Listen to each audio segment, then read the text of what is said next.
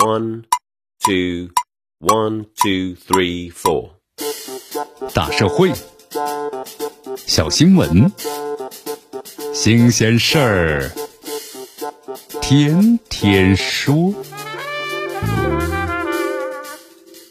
朋友们，你们好，这里是天天说事儿，我是江南。这长期以来呀，在这个霸凌和家暴等等事件之中呢，这互殴的情节总会成为呢启动正当防卫条款的阻碍。你看，在某些这个司法实践当中嘛，这互殴呢无防卫的观念非常的普遍。在这种背景之下，那么这样一起这案例引发的公众的关注。十九岁少年被六旬的大爷啊口吐这个唾沫，要求道歉被拒之后呢，和大爷这个互殴导致其骨折。那么法院最后说了，属于是正当防卫。根据广州市荔枝湾区人民法院的目前公布的消息，二零一九年十二月，十九岁的职校的学生啊黄某骑行，那么和同向骑行的六十岁的唐某呀。扭身过来吐了一口唾沫啊，正好呢是吐在了黄某的身上。这黄某就要求你给我道歉呢，遭拒绝之后，两人引起了争执。那么后来升级为是斗殴，最后呢唐某的左下肢啊致左股骨粉碎性的骨折，属于轻伤是一级。那么黄某的左手呢被咬伤致皮肤破损，属于是轻微伤。时间来到了二零二零年的八月，公诉机关呢以黄某涉嫌是犯这个故意伤害罪，向荔枝湾区法院呢提起了公诉。那么该法院最终是认定啊，黄某属于是正当防卫，依法不负刑事责任，也不用承担的民事责任。该案庭审之后，那么检方向法院提出了撤诉的申请。这个案子呢判决被公开以后，在网上收到了一片赞许。原因是什么？法院方面没有简单的只看结果，却不看前因，却不看前因跟过程，而是结合呢具体的情况，突破了互殴无防卫的观念的误区，最终确定了正当防卫应当是认定。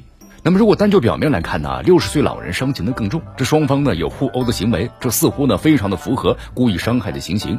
但是涉事的法院呢依法启动了正当防卫的认定。打破了以往啊谁弱我有理的思维的观念，也没有简单的用互殴来否定正当防卫的存在，这难能可贵呀。那么到头来，这捍卫了法治精神，也得到了法律专业人士的许可。值得注意的是啊，法院的正当防卫的认定不是无凭无据的，而是呢严格立足于案情的本身。你看，综合考虑案情发生的整个经过，结合一般人呢在类似情况之下的可能反应，依法呢准确的把握时间的防卫的限度等等条件。而不是在事后啊，以正常情况之下冷静精神的标准去苛责防卫人。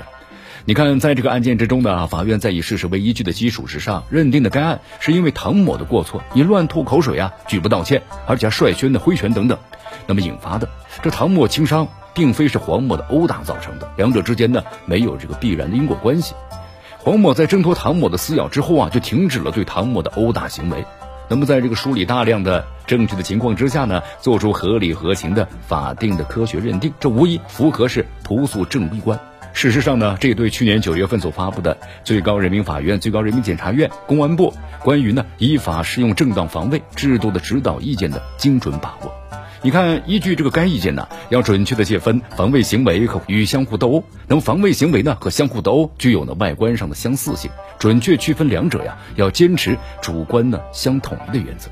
通过综合考量案发的起因，对冲突升级是不是有过错，是否使用呢，或者是准备使用凶器，是不是采用的明显不相当的暴力。是不是纠其他人的参与打斗等等客观的情节，准确判断行为人的主观意图和行为的性质，不是谁弱或者谁去闹就有理啊，而是坚持的法理情统一。你看，查明前因后果，分清的是非曲直。那么这个案子判决结果呀，无疑具有鲜明的样本的意义。这对更多的司法实践呢，也不无启示啊。